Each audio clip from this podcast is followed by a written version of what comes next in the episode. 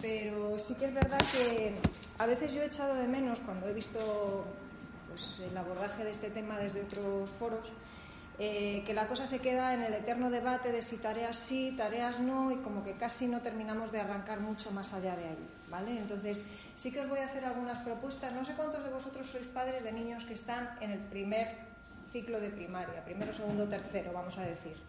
Que ya esto de los ciclos vale, una buena mayoría.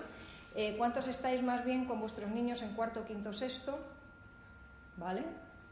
Eh, y alguno está en secundaria, ¿vale? Bachillerato. De bachillerato ya van por mí. Vale. vale, porque así tomo un poquito el pulso yo también de, lo que estamos manejando. Eh, yo voy a abordar principios que son generales, pero también voy a abordar principios específicos eh, para las diferentes edades. ¿vale? Entonces, mi idea es que podamos ser un poquito progresivos en la evolución del tema.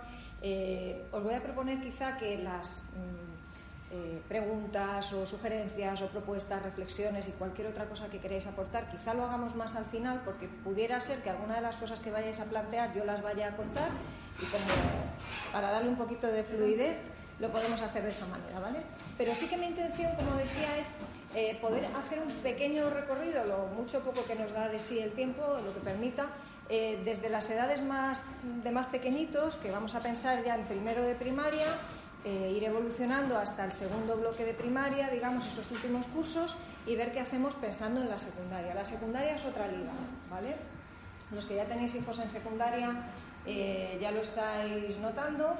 Eh, lo bien o lo mal que les va en secundaria suele depender de lo muy bien o muy mal o muy regular que trabajaron, no que les fue, sino que trabajaron en primaria y entonces mucho de eso tiene que ver también con el tema de las tareas y demás, ¿vale? Debo decir como punto de partida que yo sí soy partidaria de tareas escolares, ¿vale?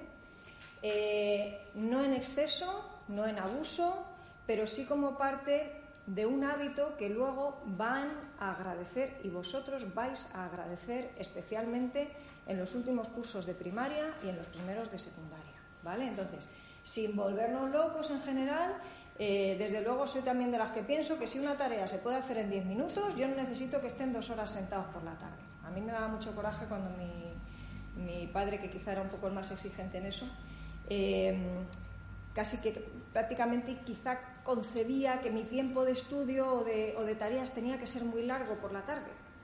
Y yo era bastante rápida haciendo las cosas, y no porque las hiciera mal, las solía hacer bastante bien, pero parecía que si no era mucho tiempo no estabas empleándote lo suficiente. Y ya digo, no es esa la liga en la que estoy, ni soy defensora de estar eternizando las tareas.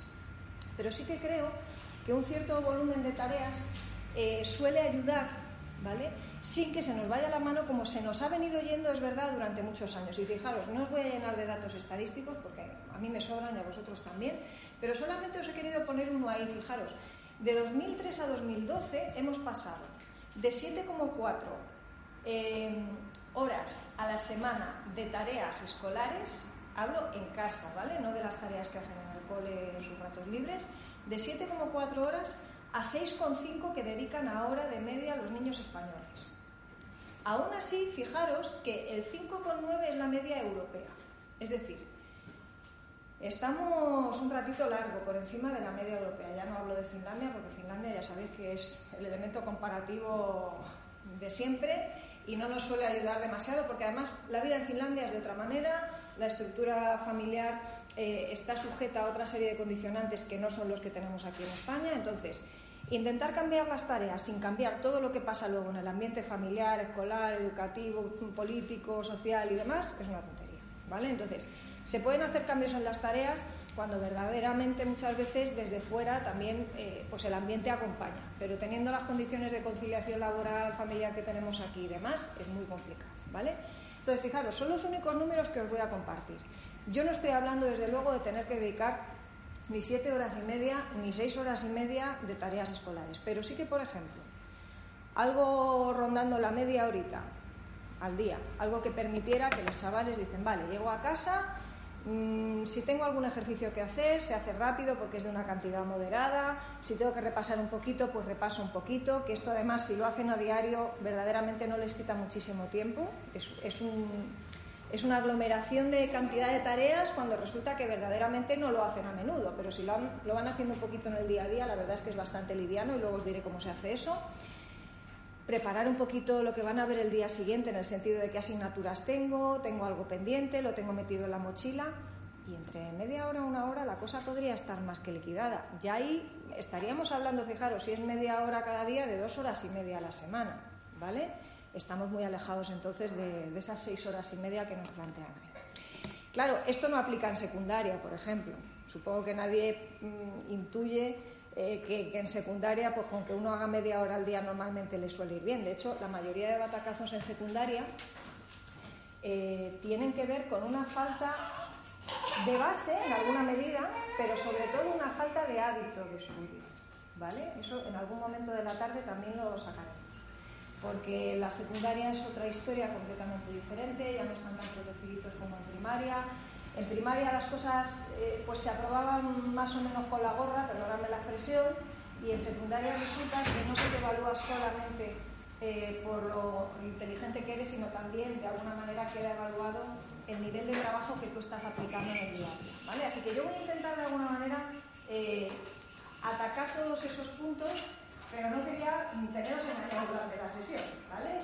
insisto en que de partida eh, voy a proponer que las tareas desde luego tienen una utilidad. Ahora, ni cualquier tarea, ni enfocada de cualquier manera tampoco. Eso es lo que vamos a intentar afinar y yo voy a procurar que os vayáis de aquí hoy con recursos concretos y prácticos que podáis empezar a practicar desde ya. ¿Vale? Esa es la idea. Para mí un taller es útil no solo si se entiende o si se hace dinámico, principalmente si os lleváis herramientas que puedan ser eficaces en casa. ¿Vale? Así que es lo que vamos a intentar hacer. Em, cuando hablo de la progresión en función de la edad, ya lo hemos medio apuntado. Supongo que todos vemos que desde luego no puede tener el mismo número de tareas un niño de 6 años que está en primero de primaria que el que tiene un niño que está a punto de pasar a secundaria. ¿vale? Eh, entonces, bueno, a veces qué es lo que sucede, que no ha habido demasiado hábito a lo largo de la primaria, de repente se llega a los cursos de quinto y sexto y a todos se nos va un poco la pinza porque ya empezamos a agobiarnos con la entrada secundaria y entonces digo a todos porque nos pasa a todos, o sea, incluyo a profesores, incluyo a veces a los padres y a los propios niños que se agobian porque ven que donde no ha habido hábito ahora de repente el profesor espera de ellos que os voy a contar una anécdota personal, por si os sirve. Eh, en los cursos quinto y sexto de primaria mi hija, mi hija está en segundo de, la ESO ahora, eh, resulta que le tocó un profesor que era el más odiado del centro educativo. Y era el más odiado por los alumnos, básicamente, y por los padres, porque es un profesor que nunca avisa de los exámenes. Nunca jamás. O sea, es, para él es contraproducente avisar los exámenes. Claro, eh, en un sentido, el agravio comparativo era muy evidente, porque resulta que para que un niño de la clase de mi hija pudiera sacar un 10, pues es que era prácticamente inviable, aquello era un milagro. Mientras que los compañeros, con los mismos contenidos, mismo libro y mismo curso de la clase de al lado, pues claro, sacaban unas notas, unas menciones de honor y no sé qué. Bien, hay una medida de esos niños que cuando han entrado en primero de la ESO se han estrellado y curiosamente, los que venían con el hábito de, como no me van a avisar de los exámenes, tengo que estudiar todos los días un poquito, no me pueden pillar fuera de juego, eso no ha pasado. Y os estoy hablando de mismos niños, mismo instituto, eh, mismo entorno, solo que sí que es verdad que una de las variables que ha variado, ha cambiado, valga la repetición, es precisamente la dinámica del el hábito de estudio. ¿Vale? Entonces, ¿qué es lo que sucede? Yo no digo que el tener un profesor que no avise de los exámenes sea la mejor opción siempre. Hay niños y niños, hay situaciones y situaciones, y en fin, no hay una fórmula mágica. Pero sí que es verdad que ese elemento ha convertido el hábito de estudio en una herramienta de supervivencia ya no en primero de la ESO, sino desde quinto y sexto de primaria, con lo cual no les ha pillado desprevenidos cuando han entrado en la secundaria. Vamos a quitar el elemento avisar o no de los exámenes y vamos a hablar de ¿Qué pasaría si los niños desde pequeñitos supieran, entienden, integran que el cole es por la mañana, efectivamente, que van unas horitas al cole, pero que luego por la tarde tienen que preparar algunas cositas para el día siguiente? Y fijaros, ya, ya quitamos de nuestro vocabulario la idea de tarea escolar, deberes, que casi nos sale urticaria de pensarlo y de mencionarlo, para hablar más bien de vamos a preparar un poquito lo de mañana. Preparar un poquito lo de, la, lo de mañana significa simplemente revisar un poquito lo que hemos hecho hoy, ver si el profe nos ha mandado alguna cosa. Eh, a mí me encantaría tener una charla parecida con profes, Yo hace unos años eh, recuerdo estar aquí en el Porvenir, invitada por Daniel Casado, que era entonces el director de secundaria, para trabajar con los profes precisamente el tema de destino a la ESO, de cómo hacer, no, no que fuera súper fácil para los niños pasar a la secundaria, sino sobre todo también que no les salten los plomos con el cambio tan gigantesco que a veces se hace de la primaria a la secundaria. Y soy partidaria ¿eh? de trabajar también con los otros agentes, y no solo con padres e hijos, sino también con los profes. Tenemos todas cosas que aprender, ¿vale? Eh, pero sí que es verdad que eh, cuando conseguimos desde pequeñitos ya ir integrando un poquito esta idea de hay que trabajar un poquito en casa, luego no les resulta extraño. Lo que es raro es que tú, con 15 años, cuando nunca has tenido que trabajar nada en casa, de repente llega tu madre, tu padre, el profesor o los cinco profesores que tienes por la mañana y te dicen que es que tienes que trabajar en casa porque si no, no apruebas. Claro, si nunca has tenido hábito, desde luego ahí se te mueve el piso, empiezas a volverte loco a ver cómo peleas eso, procuras por todos los medios escaquearte, te cabreas con el mundo, perdonadme la expresión, te enfadas con los profesores, este me tiene manía y todas esas cosas que ya os suenan a los que tenéis hijos en secundaria, ¿vale? Voy a incluir cuando hablo de tareas escolares, entonces ya lo estáis notando, lo que son deberes sí, ¿vale? Lápiz y papel, digamos, y lo que es estudio. Y cuando hablo de estudio, voy a hacer una mención no necesariamente me refiero a pelarse los codos sentados en un escritorio. Em, a mí me cuesta horrores estudiar de esa manera, siempre me ha costado horrores. La manera en la que yo estudiaba era con una pizarra en la habitación. Y entonces yo me colocaba allí en fila a todos los muñecos encima de la cama y les soltaba una charla de la leche. Luego resulta que, claro, me dedico a lo que me dedico, igual en parte por eso. ¿Qué sucede? Que de alguna manera lo que yo hacía era jugar a dar clase. Y desde luego no podía contarle a los muñecos ni a mi hermana si se dejaba eh, lo que no había entendido antes. Entonces sí, claro, me miraba los apuntes, pero luego, después de los deberes, yo procuraba, de alguna manera, intentar, eh, como una forma de juego, eh, explicar lo que se me había enseñado. Claro, al día siguiente era muchísimo más fácil todo. a mis padres les daba más la sensación de que estaba jugando que de que estaba verdaderamente estudiando.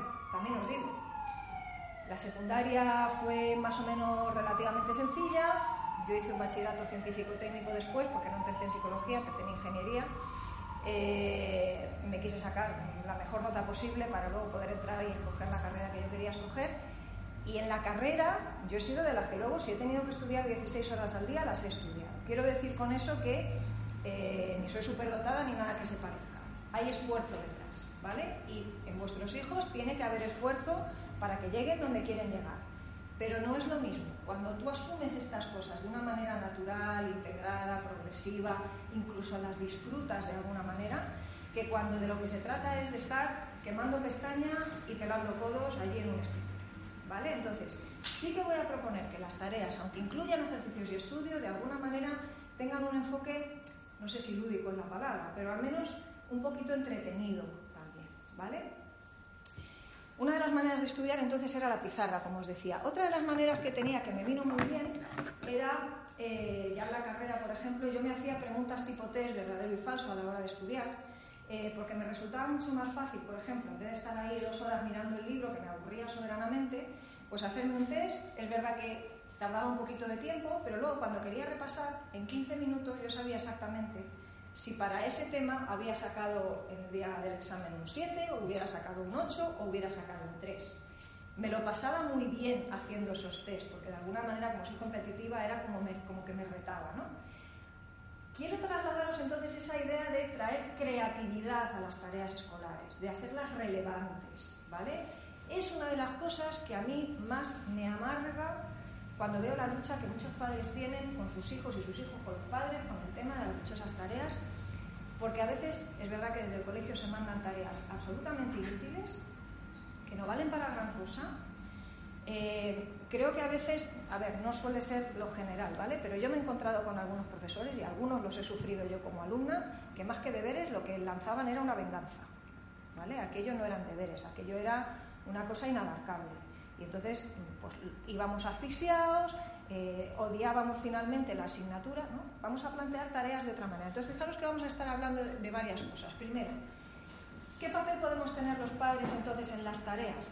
Vamos a procurar que el contexto de las tareas sea el mejor posible. Y ahora os voy a explicar qué cosas podemos medir bien en el contexto. ¿vale? Vamos a intentar que las tareas sean útiles. Y a veces es verdad que si el profesor no ha sabido trasladar la utilidad de esa tarea, nos va a tocar a los padres decirle, uy, las fracciones, las fracciones son maravillosas. Pues no sabes todavía para qué sirven las fracciones, pero las fracciones son muy útiles. Y le vamos a tener que... Y alguno dirá, bueno, pero eso no es problema de los profesores. ¿Yo qué queréis que os diga? Todo lo que tenga que ver con mis hijos es problema mío. Es verdad que yo no me voy a dedicar a hacer lo que le toca al profesor, pero yo soy una convencida de que muchas veces el tema de la utilidad de las tareas no depende solo del profesor, que las elija bien, sino de que los padres también sepamos trasladar ese mensaje de las tareas son útiles para ti. Aunque solamente sea porque te están creando un hábito de trabajo que se parece bastante a lo que te vas a encontrar de adulto en la vida real, ya ahí tenemos criterio de utilidad. ¿Vale? Vuestras vidas no son sencillas y la mía tampoco. Requieren esfuerzo, todo lo que merece la pena en la vida requiere esfuerzo, requiere tesón, constancia, presencia. Entonces, eso ya empezamos inculcándoselo desde las tareas escolares. Así que útiles siempre, incluso en el peor de los casos, siempre hay utilidad en las tareas. Vamos a hablar de los excesos, ¿vale? Porque ya intuís en mi discurso que efectivamente a veces hay excesos y vamos a ver cómo se gestiona eso. Habrá que gestionar los excesos con quien haya que gestionarlo, que en ese caso serán los profesores si llegara el caso, aunque hay que hacer algunas averiguaciones antes. Pero eh, nunca le quitéis autoridad a un profesor cuando habléis con vuestros hijos. En general, desde luego, mm, ese es el mejor consejo que puedo trasladar respecto a los excesos, ¿vale? Luego veremos cómo se gestiona. Y sobre el tiempo de las tareas, no más tiempo del que sea suficiente para hacerlas bien, ¿vale? y necesario para generar ese hábito.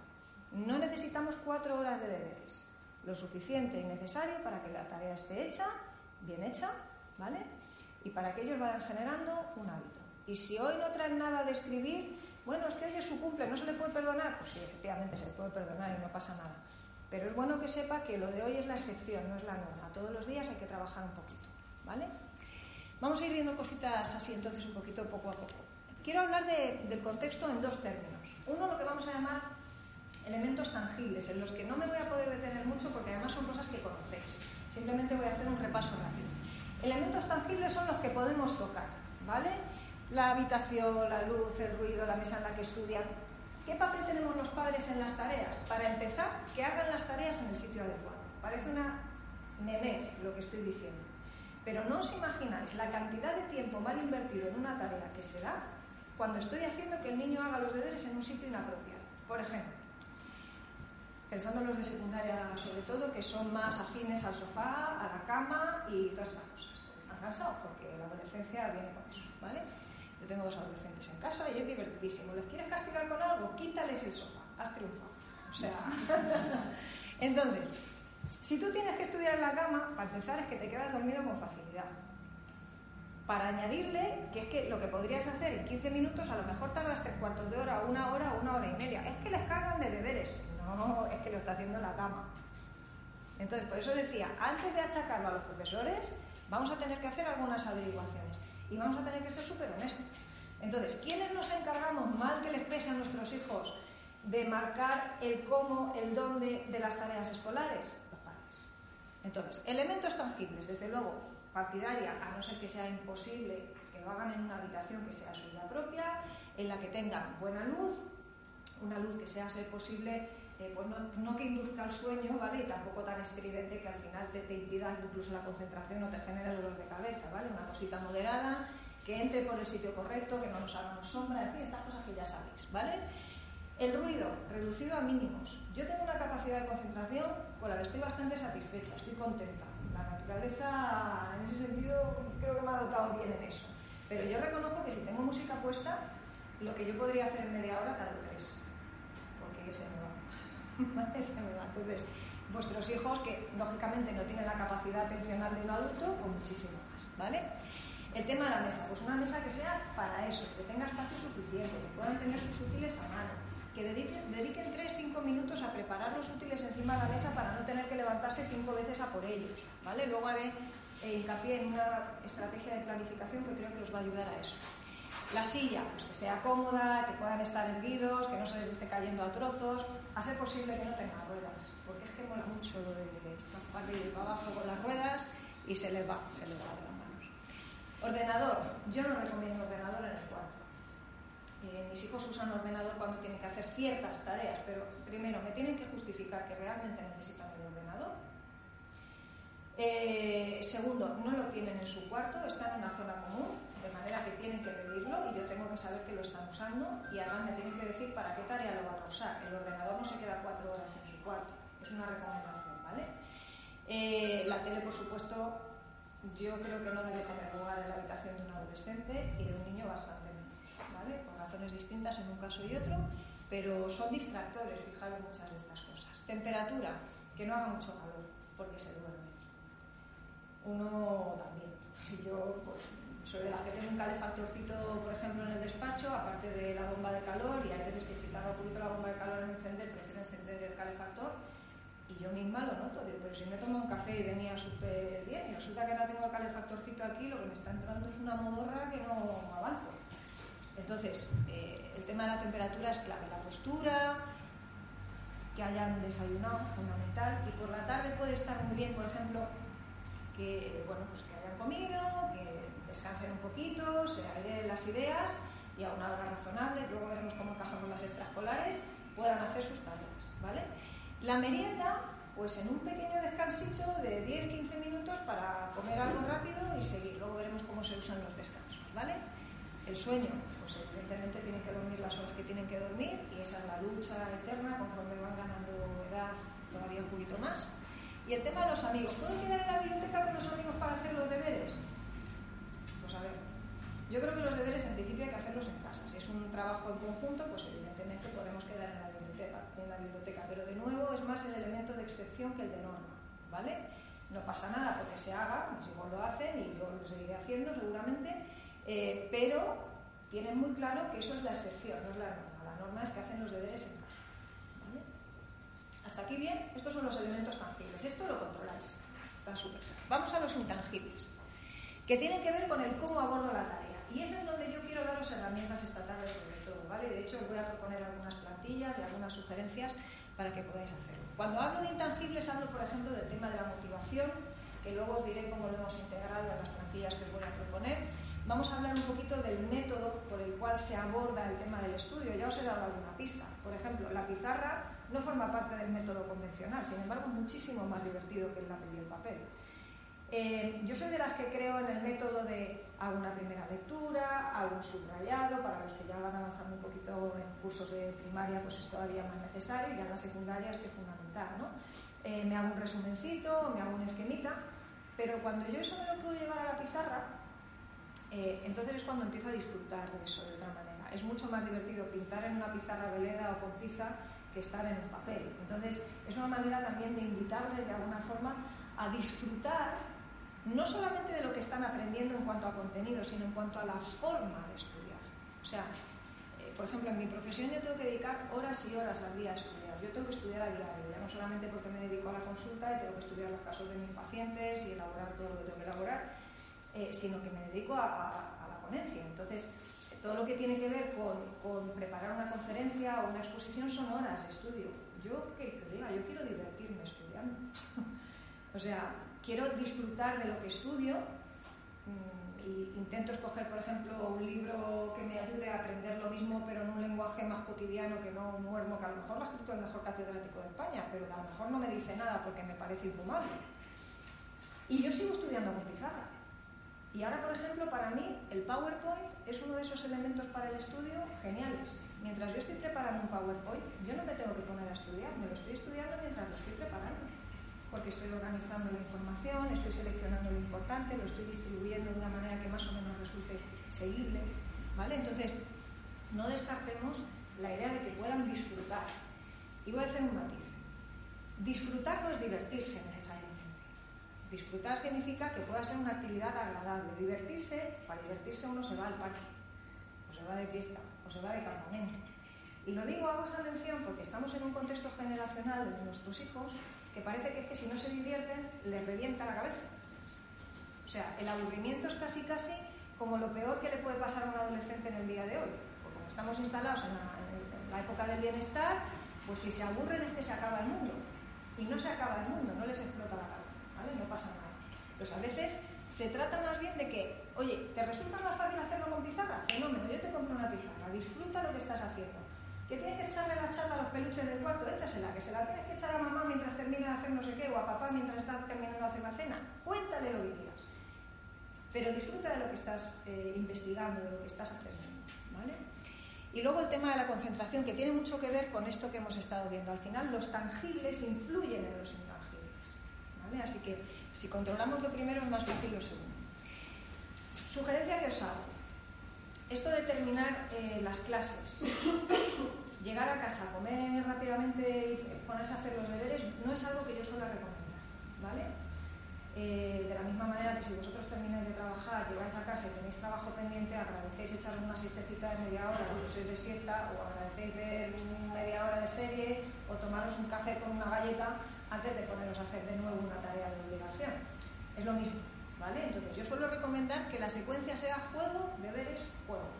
Jugamos un poquito para oxigenarnos, es el premio a tu trabajo de la mañana, porque vienes efectivamente del cole o vienes efectivamente del instituto, dedicaremos entonces ese ratito a oxigenarnos. Luego, a la hora que marcamos, vamos a hacer tareas, ¿vale? Y las tareas, hemos dicho, estudio y deberes, deberes y estudio, no necesariamente por el orden deberes y estudio, ahora os diré un poquito más sobre el orden, ¿vale? Y luego, el premio, de alguna manera, a eso es que si tú empiezas a tu hora lo haces de manera ágil, te va a quedar un montón de tiempo para que tú puedas disfrutar de jugar, de descansar, incluso de no hacer nada. Para los adolescentes no hacer nada es un premio. ¿Vale? Estoy dando ideas creativas para rollo premios castigos que cuántas veces tantos quebraderos de cabeza nos genera en casa. ¿Vale? Así que vamos a intentar ser creativos en eso y vamos a romper algunos esquemas. Este esquema suele funcionar muy bien y luego veremos qué pasa con las extraescolares. Y luego, tiempos de descanso. Normalmente, la atención de vuestros hijos no suele estar centrada más de 40 minutos. ¿vale?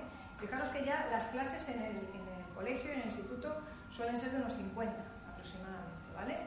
Eh, y flautas, entre que se sientan, se ponen, no sé qué tal, pues ya sabemos que tampoco pasa nada. Pero es verdad que sí, resulta que les ponemos a hacer todos los deberes del tirón o todo el estudio del tirón, eh, ya no solamente que quieran o no quieran, que es casi lo que menos me importa, es sobre todo que no van a rendir igual. ¿vale? Entonces, mi sugerencia sería estructurar las sesiones del estudio, tareas, de manera que eh, a los 40 minutos, 45, puedan hacer una pausita de 10 minutos. 10 minutos, no más. 10 minutos es suficiente para oxigenar, para cambiar un poquito de aires y para volver. En esos 10 minutos, claro, ellos nos dicen, es que no me da tiempo a nada, sobre todo si tienen 14 años y se quieren conectar a la Play para jugar un rato a no sé qué. Efectivamente, es que en, esos 10 minutos el tiempo de descanso no es ni para conectarse con el móvil, ni para conectarse a la Play, ni para bajarse a echarle dos patadas al balón. ¿Vale? Entonces, el descanso es para qué? Para ir al baño, picar algo, mmm, saludar a los que hay en casa si tienen ganas, si están enfadados pues no saludarán, se darán la vuelta, volverán a meterse y 10 minutos es que se van volados. Ahora es que son un descanso, es una tregua entre guerras. o sea, son los 10 minutos que les damos un poquito de aire para que puedan reemprender eh, de nuevo la, la tarea. El tema de la utilidad. Hasta ahora el contexto más o menos lo controlamos, vemos el porqué de ciertas cosas. Vamos a ver el tema de la utilidad y lo quiero concentrar de la siguiente manera. Para mí la utilidad de las tareas es básicamente esta. Es una utilidad múltiple, ¿vale? En un sentido, la más obvia es la de reforzar aprendizajes concretos. Pongo un ejemplo tonto. Si resulta que los niños hoy han estado viendo sumas y restas de números enteros o sumas y restas de números de 0 al 10, me da igual, dependiendo del curso en el que estamos, pues lógicamente eso es bueno que lo practiquen. Y es verdad que el aula muchas veces no les da el tiempo suficiente para practicarlo. ¿Por qué? Porque hay un currículum que hay que cumplir y entonces a los profesores no les da tiempo, los hijos van también ahogados y en fin, pues como no da tiempo, no da tiempo, no da tiempo, pues tienen que hacer algunas cosas en casa, reforzar, ¿vale? En ese sentido sí que es verdad que a veces las tareas van a ser repetitivas, porque digo, oh, pero si es que han hecho lo mismo en clase, es que le han mandado los mismos ejercicios, hacerlos otra vez en casa puede tener una utilidad eso. Yo soy de las que no me iba a un examen de matemáticas sin haberme vuelto a hacer todos los ejercicios del tema. Yo no conozco otra manera de aprender matemáticas. Ahora tenemos internet y podemos buscar ejercicios distintos, pero al menos los dos, tres ejercicios tipo que te vienen en cada tema, pues los tienes que repasar y los tienes que hacer, ¿vale? De nuevo, segundo punto, generar nuevas destrezas. Pues hay cosas, vuelvo otra vez a las matemáticas, que quizá lo ejemplifican un poquito mejor, eh, hay cosas que me han explicado en clase, las he practicado en clase, pero de repente me ponen un problema que es un poquito diferente que los otros, que me hace salir un poquito de la zona de confort. Y entonces ya el niño y los padres tenemos que buscar soluciones creativas para resolver ese problema. Ahí estamos generando destrezas nuevas. Crear hábito de trabajo, evidentemente, esto es lo que estamos hablando. ¿vale?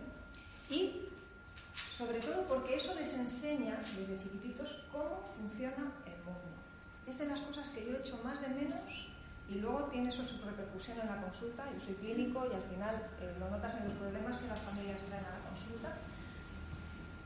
Hemos construido una especie de pseudo burbuja para los chavales y cuando tienen 18 o 20 años y tienen que salir al mundo real, a estudiar fuera, a incorporarse a alguna clase de trabajo o lo que sea, eh, les saltan los plomos.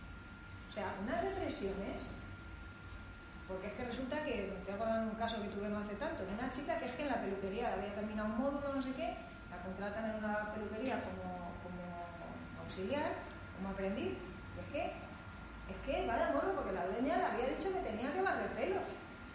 A mí me perdonáis, pero eh, efectivamente. Y yo estoy en un gabinete en el que si en un momento dado el baño está sucio, pues cojo la esponja y limpio el baño. Y tengo un posgrado, no pasa nada. Quiero decir, no se nos caen los anillos, pero esa burbuja yo creo que no ayuda. Entonces, todo lo que en este momento contribuya a que los hijos, los chavales, tengan una visión más adecuada de lo que es el mundo real, porque vosotros, nosotros, los adultos, tenemos vidas complejas, complicadas, yo creo que les hacemos un gran bien. ¿Vale? Entonces, las tareas sirven para eso también. Y, es que, pero es que me cae mal el profesor, pues a mí esta asignatura no me gusta, uy, a mí me cae mal mi jefe, fíjate, pero voy a trabajar y hago lo posible porque mi tarea esté bien hecha y a veces hasta me tengo que llevar tarea a casa, que lo ideal sería que no, pero a veces me tengo que llevar el ordenador a casa. ¿Es la vida real o no es la vida real? Pues todo lo que podamos llevarles en esa dirección viene muy bien. Y luego, sobre todo, para una cosa que a veces también se nos olvida. Y esta es probablemente de las que me parecen más importantes de todo lo que vamos a hablar en esta tarde. Los deberes a mí me sirven para tantear cómo de autónomo es mi hijo. Si ya desde primero de primaria yo voy viendo si él va siendo capaz o no de irse autogestionando en algunas pequeñas cositas, que las vamos a ir ampliando conforme los niños vayan siendo capaces, resulta que si os pasa, por ejemplo, como pasó a mí con la mayor, el pequeño es menos autónomo, pero la mayor, por ejemplo, lleva haciendo sus tareas sin ninguna clase de ayuda de mi parte desde tercero de primaria. Está en segundo paso. Y ha tenido sus sucesos, ¿eh? Y no pasa absolutamente nada. Quiero decir, pues, ¿qué pasa? Que ella misma ve que si no aplica lo suficiente, hace un control y lo suspende, como no le mola nada lo de suspender, se pone las pilas y para el siguiente lo hace muchísimo mejor. Evidentemente, si necesita ayuda, ¿qué te digo yo? En una ecuación, pues le ayudo, ¿vale? O si necesita ayuda en no sé qué de historia, pues le ayudo. Y buscamos juntas y nos preparamos y no pasa nada. Pero ella sabe que las tareas escolares son sus tareas. Y si nos retrotraemos a cuando nosotros hacíamos tareas, ¿cuántos de vosotros teníais a vuestros padres ahí haciendo los deberes con vosotros? Ni el tato. O sea, los padres tenían sus ocupaciones y los deberes que te ponían en tercero de primaria o en tercero de la ESO no son de tercero de ingeniería, son los correspondientes a tercero de primaria y a tercero de la ESO. Entonces, esto nos va a servir también para ir viendo cómo son de autónomos y para ir promocionando su autonomía, para irles invitando a cada vez ir siendo más capaces de ir haciendo las cosas solitos. Y eso se premia. ¿vale? Eh, le contaba a Salomé antes que como hoy Marta, se, Marta es mi hija, se ha tenido que quedar en casa eh, hoy mientras yo hacía eh, taller, pues ella sé que tiene un examen mañana y otro pasado, ayer estuvo estudiando, eh, lo tiene más o menos avanzado, yo he quedado con ella en que si cuando yo llegue a casa dentro de un par de horas, ella efectivamente tiene cumplidas sus tareas y más o menos ha estudiado para mañana, pues significa que nos podemos ver en una peli. Entonces yo la tengo ahí preparada para poderla ver en cualquier momento, eso sí, ella tiene que haber hecho sus tareas. Si cuando yo llegué a casa ella no se ha planificado porque ha estado maneando, moneando con el móvil o ha estado haciendo cualquier otra cosa, pues sintiéndolo mucho, eh, la peli la veré yo. Cosa que les fastidia muchísimo, claro, porque yo sí he hecho mis tareas. Entonces, esta cosa de fomentar su autonomía es súper útil. Ayuda, ellos se hacen mucho más capaces además de ir resolviendo luego problemas, situaciones y demás. ¿vale? Así que esa es la utilidad. Y en cuanto a eso, nosotros les vamos a intentar ayudar en varias cosas. La primera es en intentar transmitirles el sentido que tienen las tareas. Yo estoy abundando mucho en eso también para daros el discurso que luego podéis trasladarles a ellos, a su nivel, ¿vale? Es decir, pues mira, cariño, yo sé que esto a lo mejor a ti te parece un rollo, pero mira, tú no te das cuenta, pero tu cerebro, mientras tú haces esto, está aprendiendo un montón de cosas, que luego me las puedes contar. Cuando vayamos yendo al parque, luego me vas a explicar qué es lo que has aprendido. Para un niño de primaria que te vaya contando además que le ha salido bien la suma o que le ha salido bien la resta y que encima lo ha hecho sin papá y mamá porque es súper listo y tú le dices que efectivamente que es un campeón porque lo ha hecho fenomenal, no me eso es un planazo. O sea, ellos lo disfrutan un montón porque esos son logros. Esas son experiencias de éxito que ellos van acumulando. Es un trabajo en su autoestima de cara a futuro, o sea, es un seguro de vida en muchos sentidos. ¿eh? Entonces, transmitir sentido sobre la actividad, decirles lo bueno y lo útil que es lo que están haciendo. Segundo, nos va a permitir también identificar si las tareas les están superando o no. A mí me da pena a veces que los chavales que llevan cierto retraso en los contenidos nos damos cuenta muy tarde. Y nos damos cuenta muy tarde por dos excesos. Uno, porque hemos preferido que no haya tareas, por ejemplo, y a veces se ha hecho mucho énfasis y entonces no se les, eh, no se les permite hacer las tareas. ¿Os acordáis de aquellas huelgas que hubo? Que yo las respeto. Pero que yo cuando he visto algún boicot de padres, por ejemplo, con el tema de las tareas, creo que a veces, tal y como se ha enfocado, por lo menos los que yo he visto, no han terminado de ayudar de todo a lo que se pretendía. Eh, no han podido darse cuenta durante una buena temporada de, si sus hijos estaban siguiendo o no el ritmo de las clases. Pero luego, ¿qué ha pasado también? Otro exceso. Muchos padres que se han involucrado tanto en las tareas de sus hijos que prácticamente se las hacen ellos. Entonces, en ese momento tú no sabes si tu hijo controla o no los números enteros, porque sí, el niño se lleva el deber bien hecho a, a clase, pero prácticamente se lo has hecho tú. Entonces, nos debería servir para poder identificar en qué punto están. Por otro lado, conectar con la vida cotidiana. Que ellos puedan darse cuenta de que las cosas que aprenden tienen muchísimo sentido en la vida cotidiana.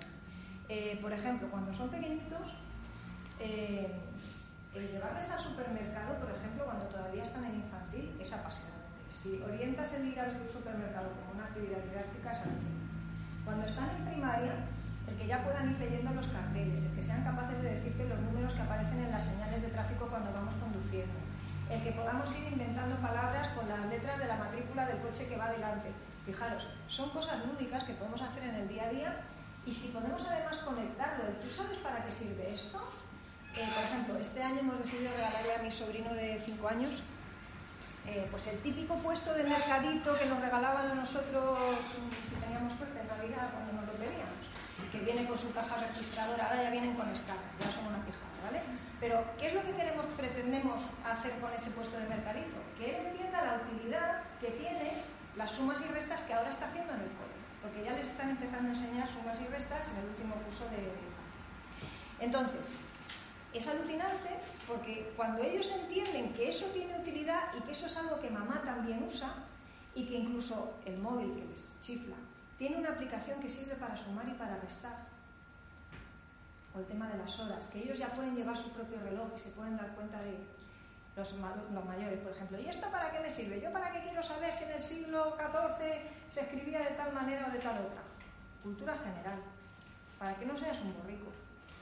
Para que luego no salgas en los vídeos esos que tanta gracia te hacen en YouTube y que nos dan vergüenza ajena a los mayores. Ese tipo de cosas. ¿no? Entonces, y no hablo de los influencers, o sea, Habrá algunos que son estupendos, me refiero a los típicos videozapping estos que uno se encuentra, que te encuentran a uno por la calle, le hacen la entrevista, pues le ponen ahí el, la cachofa para que hable y casi casi que no sabe sumar dos y dos y porque, porque que no, no, le han visto la utilidad a nada de lo que han aprendido. Aquello famoso de que el saber no ocupaba lugar, que se mueve uno mejor y muchísimo mejor en el mundo cuando sabe ciertas cosas. Entonces, el conectar con la vida. Y sí me voy a centrar en el tema de la planificación, porque es de las cosas muy prácticas que vais a poder aplicar como digo, ¿vale? Entonces, me voy a intentar organizar de manera que vamos a ver algunas cosas para niños más pequeños, vamos a llamar los pequeñitos, vamos a estar hablando de primero, segundo de primaria, tercero máximo, luego vamos a hablar de los medianitos, ¿vale? Cuarto, quinto como máximo, y luego ya los grandecitos que van a ser de quinto, sexto en adelante, ¿vale? No es una distribución tajante, pero para que más o menos nos oriente. Solo un par de cosas importantes sobre el tema de los excesos. Em, hay ciertas averiguaciones que tenemos que hacer antes de decidir si los deberes son excesivos o no.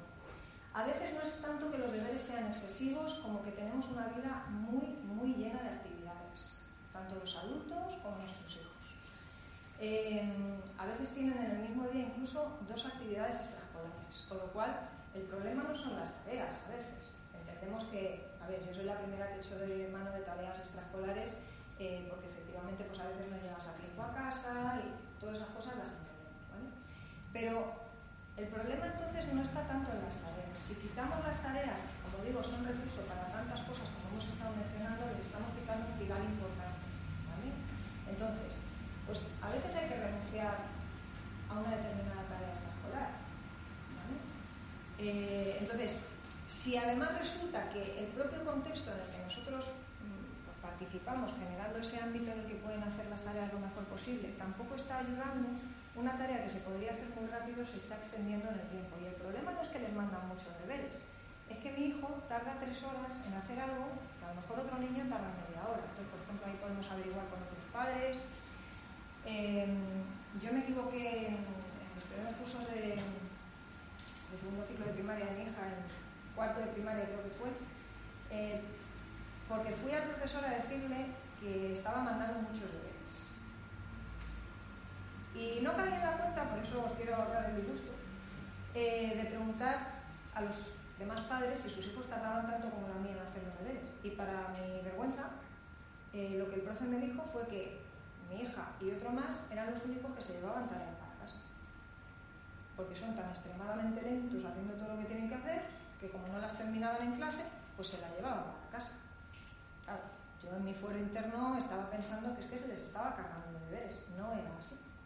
Ya nunca más he vuelto a cometer el error. Mi, hija sigue siendo igual de lenta, la prisa no la lleva en el ADN, pero eh, sí que es verdad que de haber hecho esa averiguación, pues hombre, la conversación hubiera sido de otra manera y yo no me hubiera sentido tan descolocada, ¿vale?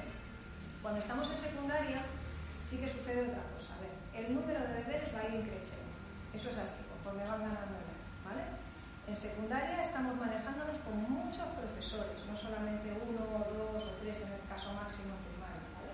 Primaria tienen el tutor y un par de especialistas, luego resulta que en la secundaria pues cada uno da una asignatura prácticamente. Entonces, ¿qué sucede? Que normalmente entre asignaturas no suele haber una gran coordinación, de manera que si este les ha mandado cinco, el otro les ha mandado cinco y el otro les ha mandado cinco, pues al final tienen 15.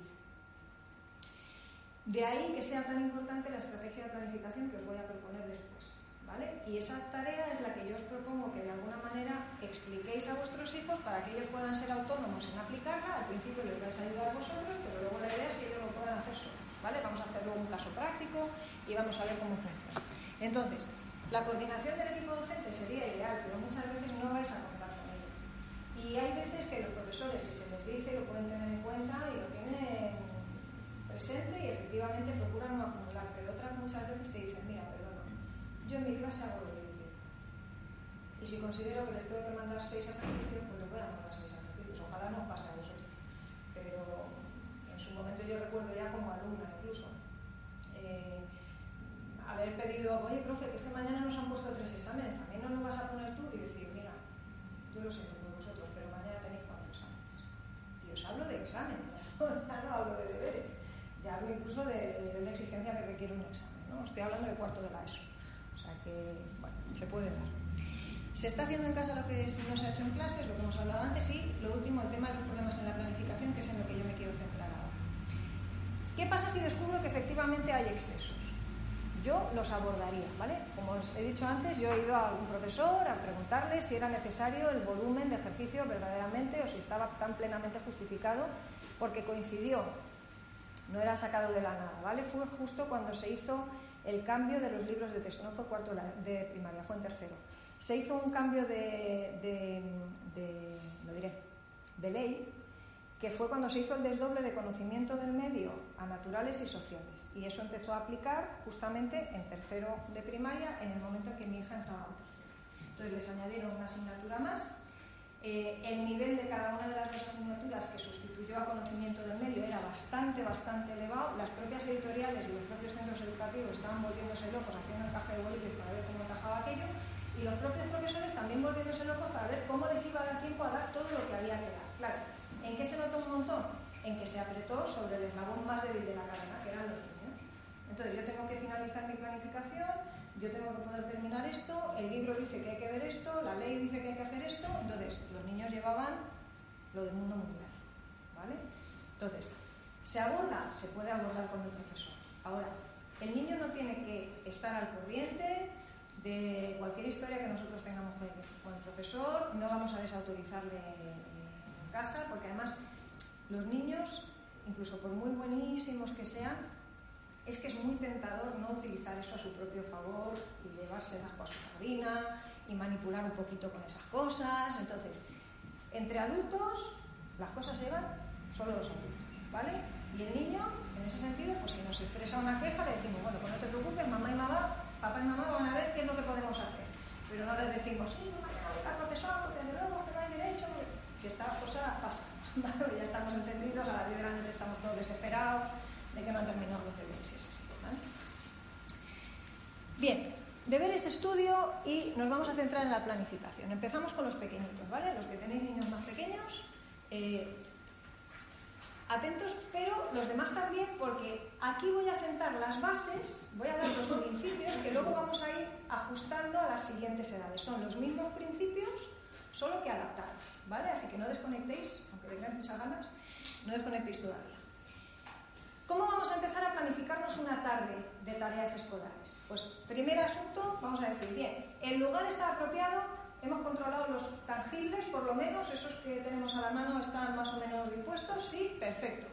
Vamos al siguiente paso. Y les vamos a advertir a los niños que ahora toca el ratito de que vamos a preparar algunas cosas para mañana, el profe seguramente te ha dicho que hay que hacer alguna cosa, vamos a repasar un poquito lo que hemos visto, en eso te puede ayudar mamá, pero la tarea que te ha puesto el profe la vas a hacer tú solito y cuando termines me avisas. Los papás no estamos ahí, ¿vale? Es una sugerencia muy encarecida que hago, ¿vale? Procurar iros desmarcando de eso desde el primer momento. No les malacostumbréis a lo que luego les tengáis que quitar. Se les ayuda cada vez que lo necesiten si tú me necesitas, me llamas, me preguntas y lo que mamá te pueda explicar, te lo explica. No damos respuestas. Ellos nos hacen una pregunta y nosotros les devolvemos una pregunta con la que puedan llegar ellos a las respuestas. ¿Se me entiende? Eso parece un trabalengua, pero... ¿Vale? Porque no les vamos a poner el trabajo fácil. El profe les ha mandado esa tarea para hacerla en casa porque ellos la necesitan. ¿Vale? Entonces, eh, mamá, ¿esto cómo se hace? Bueno, ¿tú qué has pensado? ¿Cómo lo estabas haciendo tú? Y entonces el niño te lo explica. Y ahí notas, en el minuto uno, si el niño lo ha intentado o no lo ha intentado. Fijaros si ya desde el minuto uno nos estamos dando cuenta de si es independiente o no. ¿Tú cómo lo estabas haciendo? Pues yo es que lo he hecho con roto y me he equivocado. Bueno, pues no pasa nada, vamos a volverlo a hacer de otra manera. ¿Qué es lo que tenemos que hacer? El roto no lo vamos a usar, vamos a coger el lápiz. Fijaros que estoy ya reduciéndolo al absurdo, casi, ¿vale? Lo vamos a hacer de esta manera. ¿Tienes el boli? Bien. El lápiz, perdón, bien. ¿Sabes lo que hay que hacer? ¿Tú qué harías? Pues que no lo sé. Pues lo vamos a pensar un poquito. ¿Cómo lo habéis hecho en clase? Seguimos haciendo preguntas, ¿vale? Os vais a convertir en gallegos todos. Os podéis hacer todas las preguntas que haga falta para que el niño eh, pongamos la mente a trabajar, ¿vale? En principio lo van a hacer solitos. Sí, sí, sí, sí. uno al hacer eso, literal, sí. Eh, ya, ya no puedes más con tu alma que es asesinarle, ¿qué haces? ¿Qué hace tu hijo? Está primero de Está primero de primaria.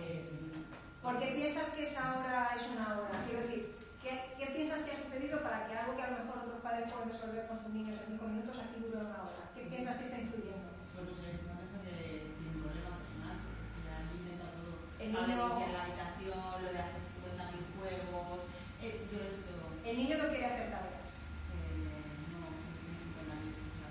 Vale. O sea, encuentra entretenimiento, asistida, a buscar la habitación sin nada. Vale. Encuentra algo para... Vale. Una pelusa, pues con eso. ¿Qué sucede si el niño va al día siguiente? Yo soy partidaria de que si no hace los deberes, va a dar con los deberes sin hacer día.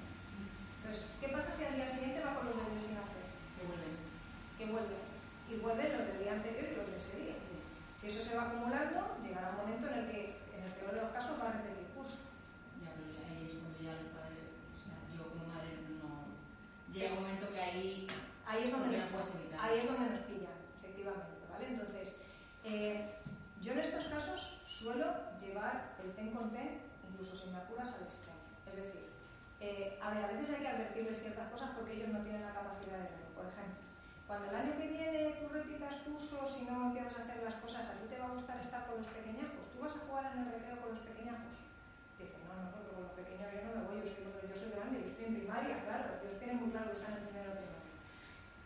Tú sabes que si tú no haces los deberes vas a repetir. ¿Te va a apetecer estar con los pequeñajos? Y ahí rápidamente te suelen decir que eso ya no les mola. Es una parte. Bueno, se juega con todo el mundo. Sí, pero no se lo dice. Aquí pasa otra cosa también. Los niños de ahora saben latín, griego y arameo.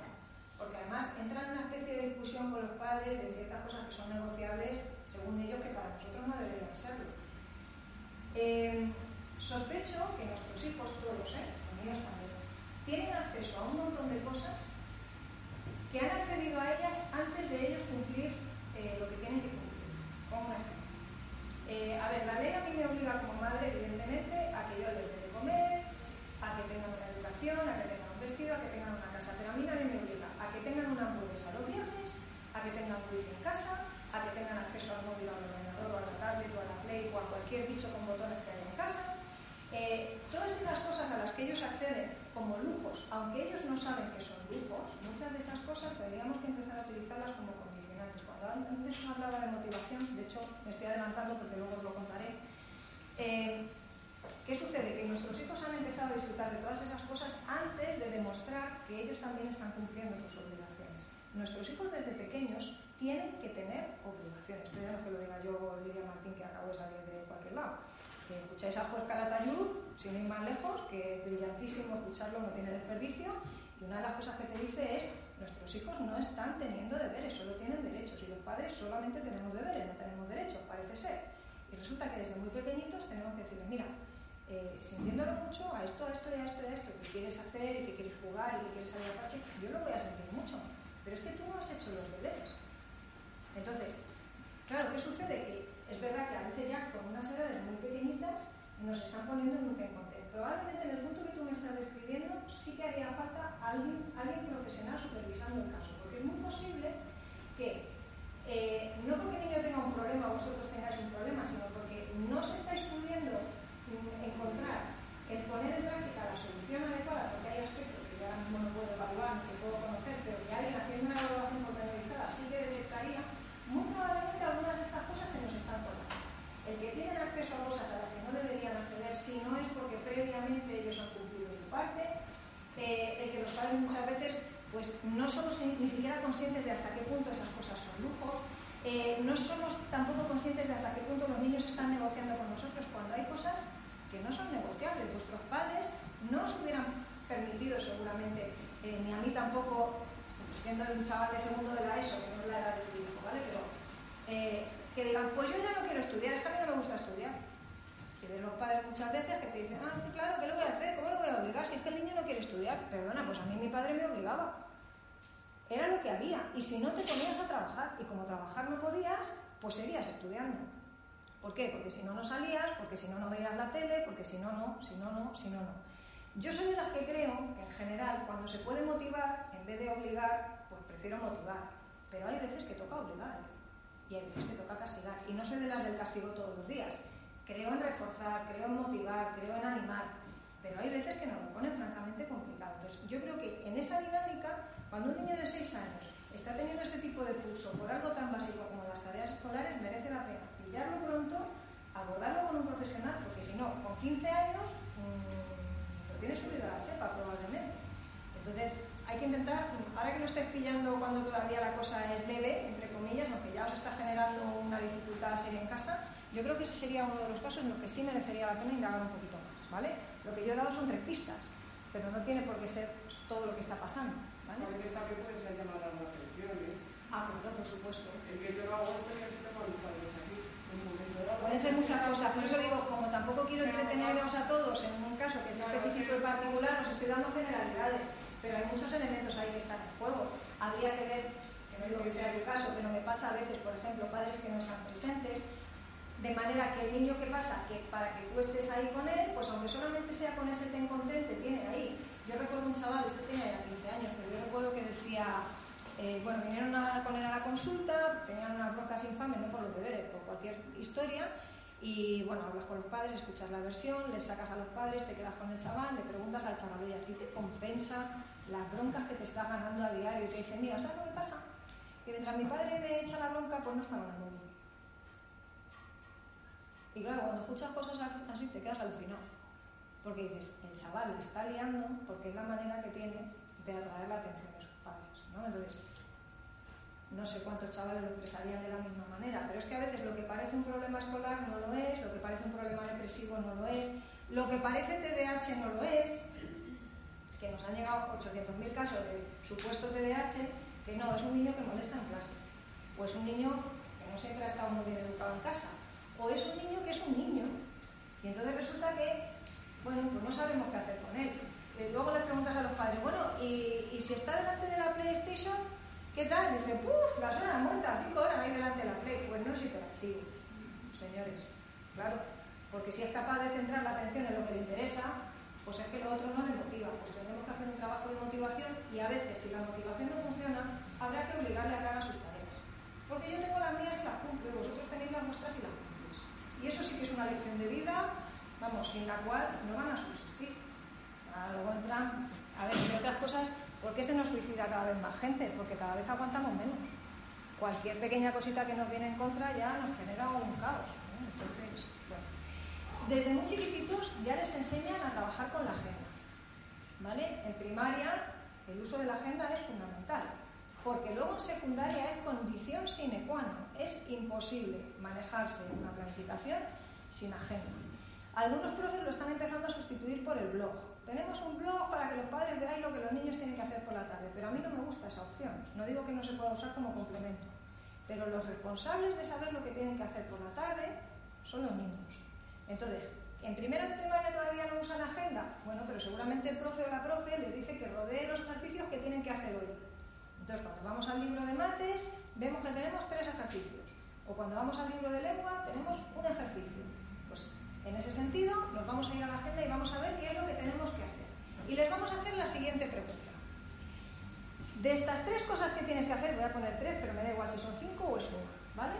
De estas cosas que tienes que hacer, dime el orden, cuál es la más difícil, la menos difícil y la del medio, ¿vale? Así, en su idioma, en su lenguaje, que lo entiendan. La más difícil, la menos difícil y la del medio. ¿Por qué?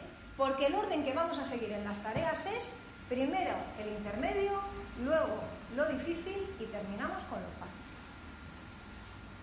Eso favorece el rendimiento y reduce el tiempo en las tareas escolares. Y ahora justifico por qué. Para que si se os pierde la foto que acabáis de hacer o el papel donde lo estéis apuntando, a través de la razón lleguéis a la misma conclusión, ¿vale? Empezamos por lo intermedio porque todavía no estamos del todo calentitos en la sesión de estudio, ¿vale? Entonces, ni nos vamos a ir a lo más difícil, ni nos vamos a ir a lo más fácil, ¿vale?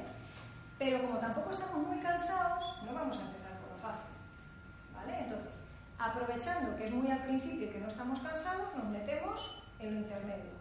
Ya empezamos a calentar motores, ya podemos meternos luego en lo difícil y cuando ya estamos más cansados, jo, qué bien, solo nos queda lo fácil, ¿vale? Esa es la idea. Eso significa que si el estudio para ellos es lo más fácil, déjalo para el final. Pero si es lo más difícil, no lo dejes para el final. Porque entonces van a pinchar en el control. ¿Vale? Así que por eso os decía antes, no es deberes y estudio necesariamente. Va a depender también de qué les resulta más fácil o más difícil al niño. A mí me producía horror ponerme a hacer ejercicios de física, pero estudiar física me resultaba mucho más sencillo. Entonces yo me dejaba eh, una cosa o la otra dependiendo de eso. ¿Vale? ¿Se entiende el por qué? Entonces. Luego, Entonces, vamos a ver. eh, este ejercicio que tenemos que hacer, imaginaros que estamos con un niño de primaria, primero segundo de primaria, ¿vale? Y entonces te dice, mira, pues primero me han puesto cuentas y luego tengo que hacer caligrafía y la caligrafía no me gusta nada, ¿vale? Eh, como no me gusta nada, a lo mejor me parece que voy a tardar más tiempo. Entonces, vamos a definir tres estándares. Un tiempo largo, un tiempo medio y un tiempo cortito. ¿Por qué? Porque queremos que ellos vayan un poco intuyendo o midiendo si en una actividad van a tardar mucho o poco tiempo. ¿Vale? Entonces, por ejemplo, tenemos tres cuentas de mates. ¿Eso va a durar mucho tiempo o poco tiempo? Y si es un niño que le gustan las mates, te va a decir, eso yo lo hago súper rápido.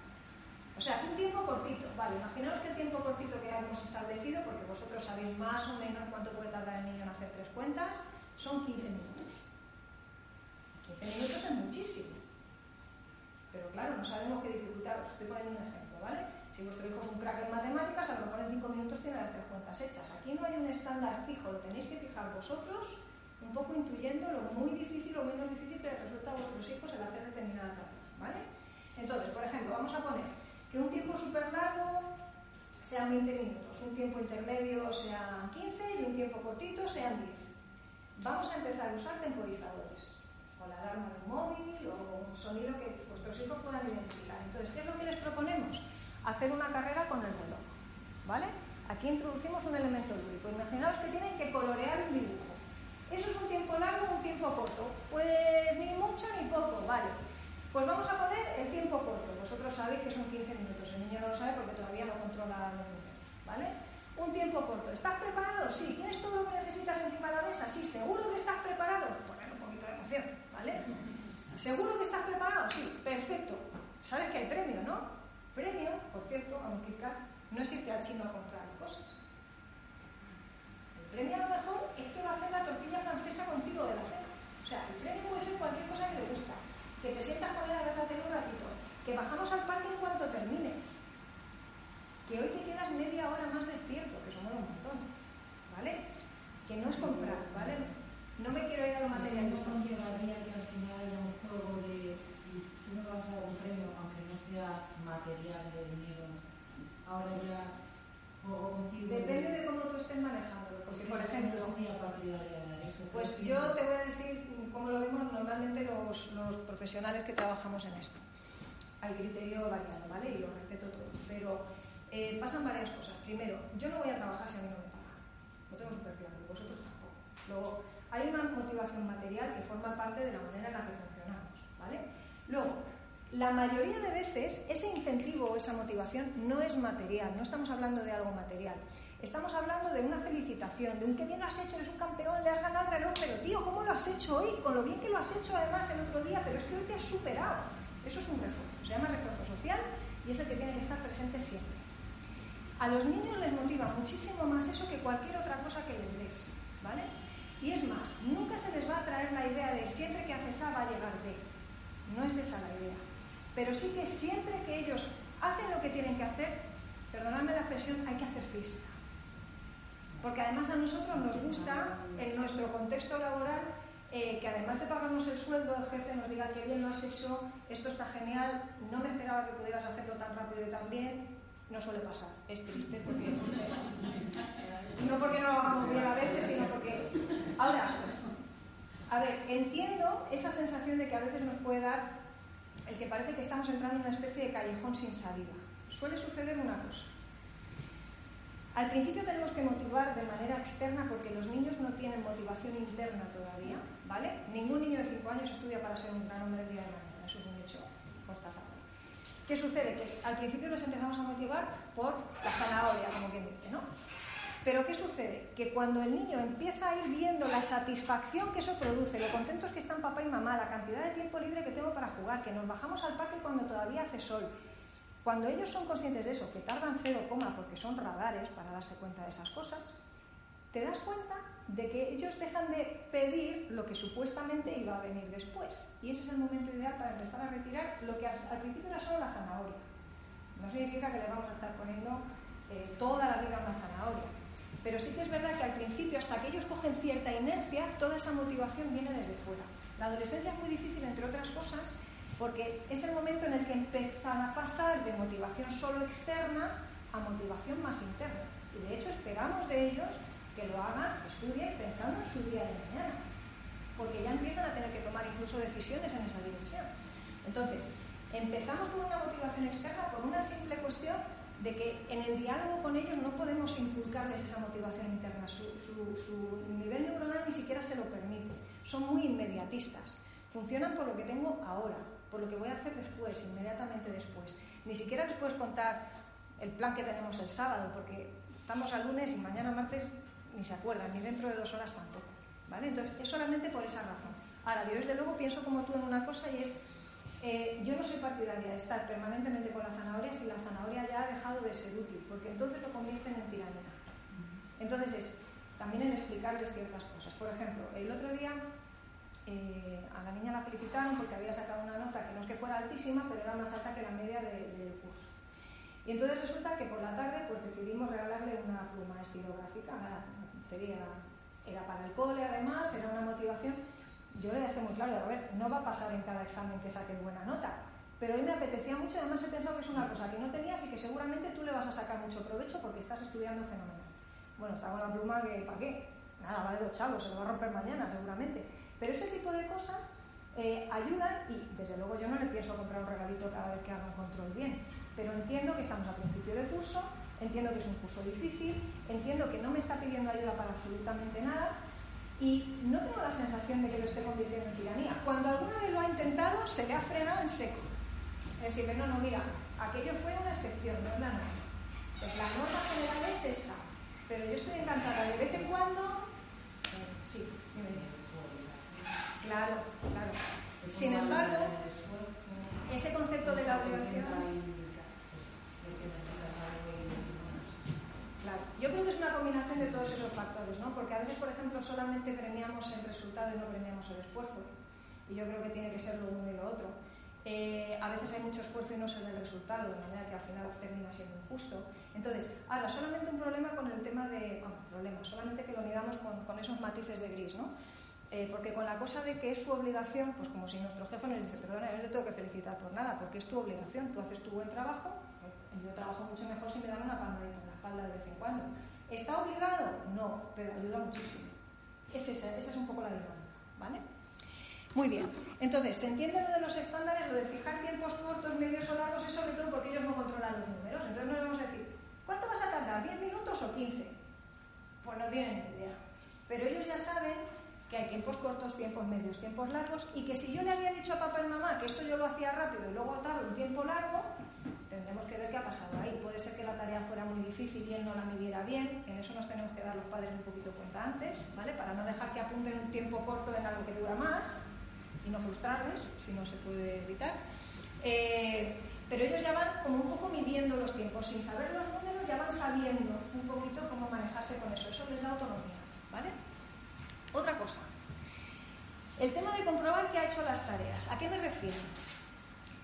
Eh, si, por ejemplo, yo qué sé, pues tenía que rodear todas las peras a las que le faltaba el rabito, pongamos por caso, o tenía que juntar todas las M's con las vocales y escribirlas. Vale, vamos a poner, es una tarea de primero o de primero. Eh, yo voy a comprobar que lo ha hecho, pero no me voy a poner a comprobar si está perfecto para llevarlo a clase. Son cosas distintas. ¿Por qué? Porque el encargado de comprobar que esté bien es él o ella mañana en clase cuando se corrige. Problema, que a veces los profes mandan tareas y luego no las corrigen. Y si ese fuera el caso, entonces tendremos que cambiar el modus operandi. Pero fijaros, es responsabilidad de nuestros hijos corregir las tareas en clase. Si eso lo hacemos nosotros, en casa, antes de que las lleven a clase, ¿qué pasa? Que llegan a clase y dicen, ah, si mi madre ya me lo ha corregido, desconecto me puedo permitir no estar en lo que está pasando en el aula en ese momento, porque total yo ya las traigo corregidas de casa, ¿vale? Entonces eso nos suele ayudar. Otra cosa distinta es que vosotros, imaginaos que las tareas las han hecho hoy lunes, llegan mañana martes y veis que no las han corregido en clase o que vuestro hijo no las ha corregido. Lo preguntáis, lo indagáis y entonces ahí sí se corrige. Si desde luego no lo están corrigiendo en clase, lo tendréis que hablar en algún momento con el tutor, porque aquí mandamos tareas que luego no se corrijan. Es más, que el tutor sepa que nosotros no las estamos corrigiendo en casa porque esperamos que el niño responsablemente luego esté atento en clase para saber si las ha hecho bien o las ha hecho mal. Eso también es su obligación. ¿vale? Que yo llego a casa y efectivamente veo que está mal, pues averiguo qué es lo que está pasando ahí, le ayudaré a corregir. Igual el niño o la niña puede decir, jo, que lo tenía mal y tú lo sabías y no me has dicho nada. Efectivamente, porque eso forma parte del proceso de aprendizaje también. Tú tienes que estar atento en clase, tienes que ver si lo has hecho bien o mal. Hombre, si está cometiendo una tropelía y mañana tiene un examen, pues evidentemente lo corregimos en casa, ¿se entiende? El sentido común marca lo que marca. Pero la norma general tiene que ser que ellos desde pequeñitos sepan que lo que se hace en casa es el intento de hacerlo solos y que al día siguiente va a haber un momento de corrección en el aula. ¿Vale? Al día siguiente, entonces, lo que, lo que hacemos es comprobar que se han corregido, ¿de acuerdo? Y reforzar aquello que a lo mejor el niño no entienda bien, o pues mamá, pues yo no entiendo por qué esto estaba mal. La profe dice que estaba mal, pero yo creo que estaba bien. Eso pasa muchas veces en casa. Pues entonces ahí sí nos sentamos con ellos y lo volvemos a mirar. ¿Por qué? Porque al día siguiente eso ya no se va a volver a corregir en el aula. Entonces ahí el recurso de reparación, digamos, somos nosotros.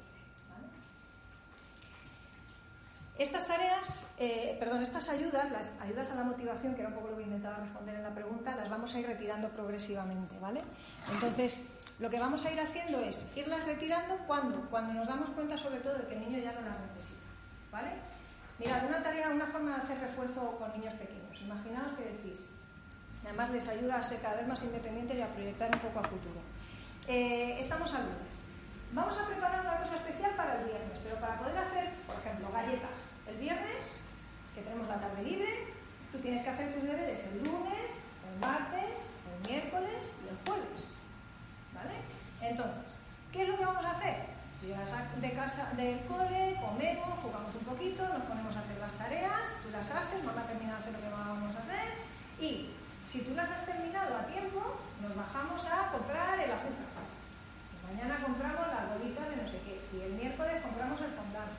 Y el jueves buscamos la receta juntos, que vamos a elegir qué galletas vamos a hacer. Y el viernes entonces se concreta operativamente el asunto de las galletas. Es una manera de mantenerlos incentivados. Fijaros que a lo mejor incluso podéis hacer una tarea en la que haya que aplicar alguna de las cosas. Por ejemplo, pues cuando estamos buscando la receta, vamos a buscar una que tenga manzana, porque hemos estado viendo la M con la A, de tontería. O sea, es una cuestión de creatividad, ¿eh? Muchas veces es verdad que requiere un trabajo de nuestra parte. Ahora, no salen los niños igual de bien cuando los padres somos creativos que cuando no son. Entonces, soy muy fan de la creatividad. Ahora, ¿hace falta todos los viernes de la vida estar haciendo galletas? No. De verdad que no. Porque además es que ellos mismos, si se acostumbran a llevar sus tareas bien hechas, son los primeros interesados en seguirlas llevando bien hechas, porque el profe les va a felicitar, les ponen una buena nota, les hacen salir a la pizarra y lo hacen súper bien, le han nombrado delegado de clase. Sí, esto, ¿vale? Eso les encanta.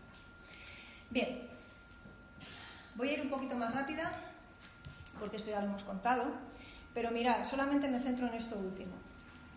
Por favor, el acompañamiento en las tareas siempre a media distancia, porque lo que no vemos normal es que lo que nos dicen los estudios a día de hoy es que el 80% de los niños de primaria tienen acompañamiento en hacer los deberes y el 45% de los chavales de secundaria. Es una pasada, ¿eh? Dime, dime.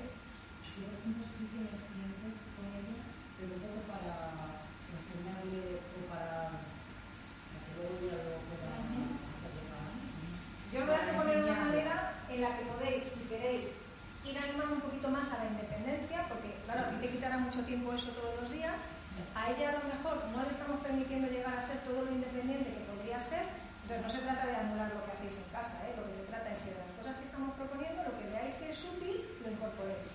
Y lo que no aplique a vuestro caso, pues no aplica, no pasa nada.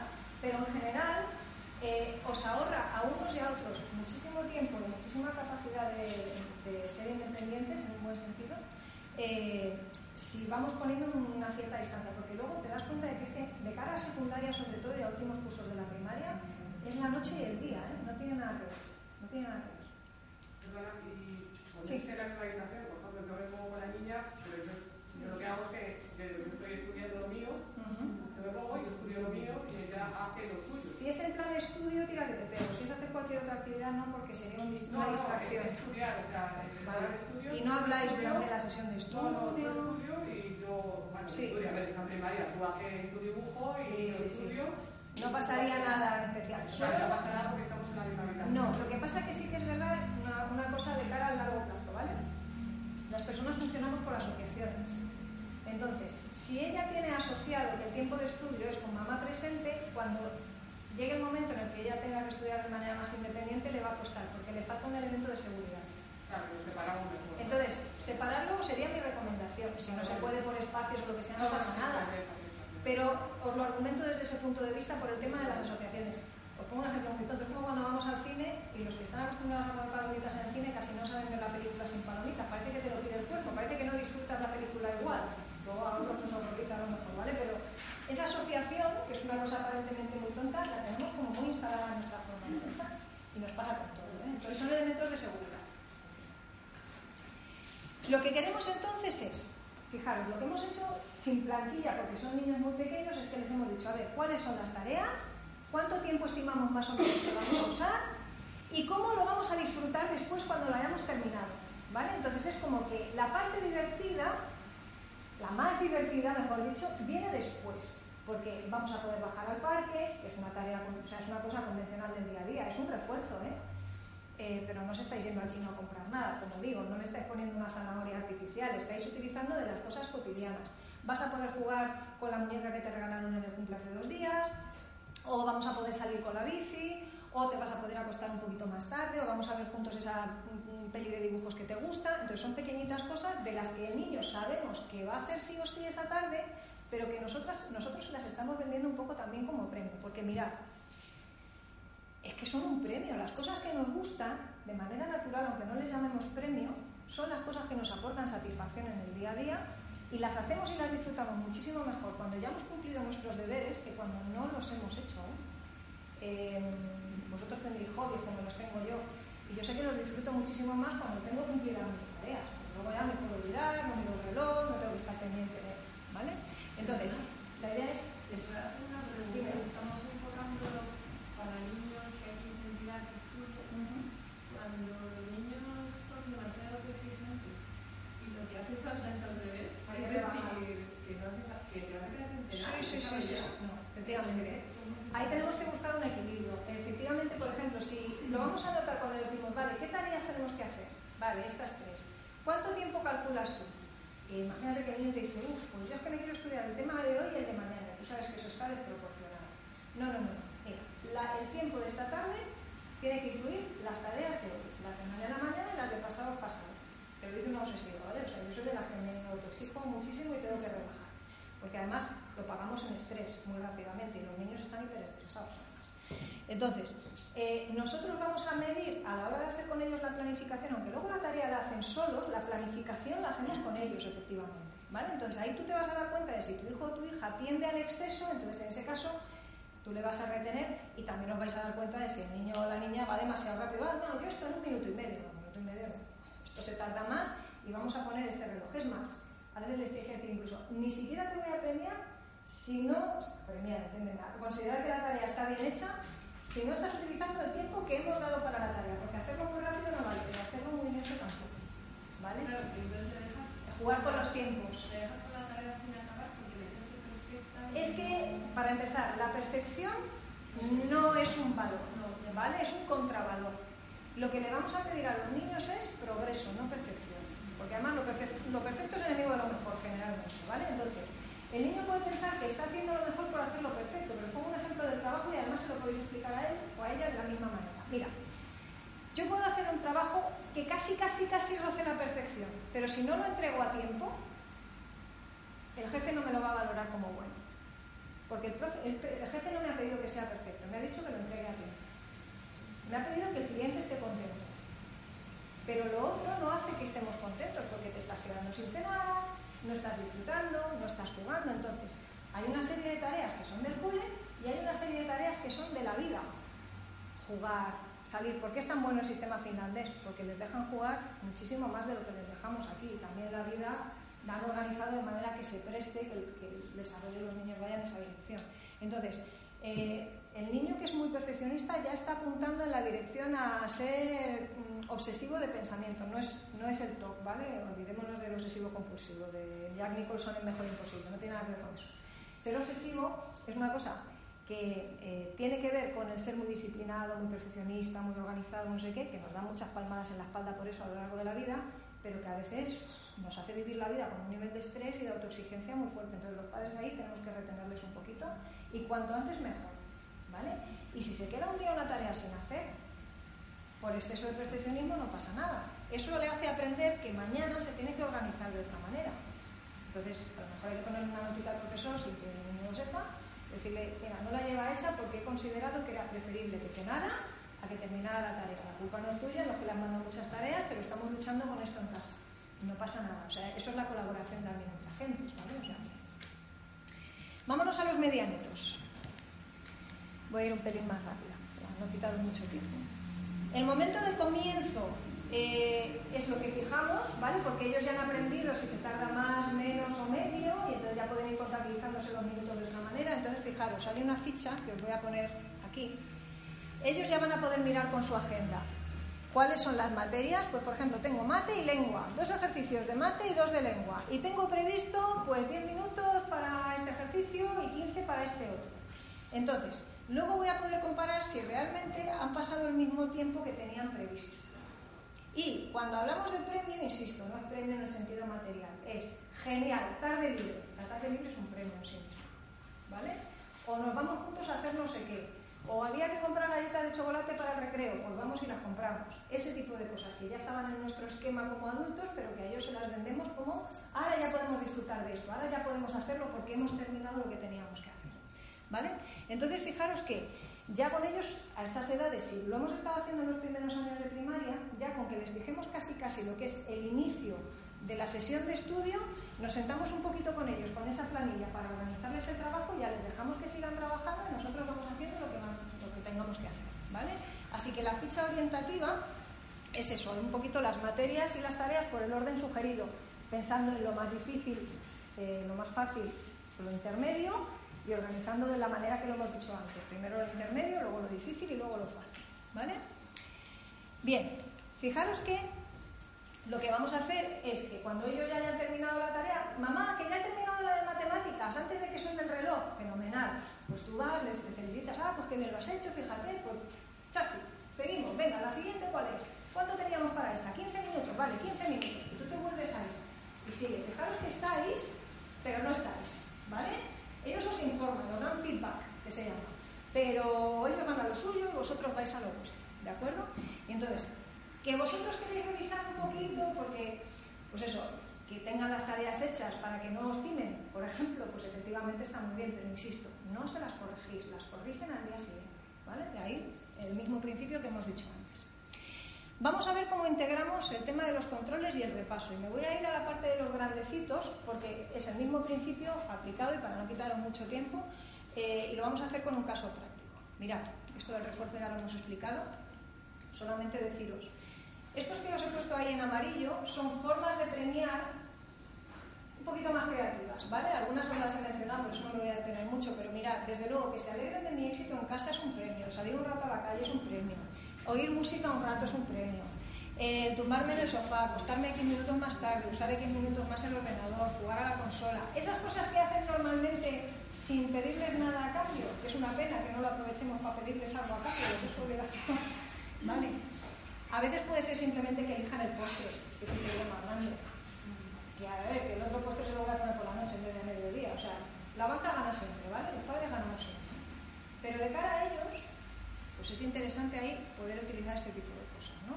Yo ya iba a comprarme ropa el sábado, porque lo tenía previsto en mi cabeza, pero ellos no lo saben. Ah, pues fenomenal, el sábado nos vamos a comprar los vaqueros. Tú ya sabías que ibas a comprar los vaqueros, pero utilízalo a tu favor. ¿Vale? A ese tipo de cosas me refiero. Muchas de las cosas que hacemos de habitual son cosas que les incentivan también de manera natural. Bien, grandecitos.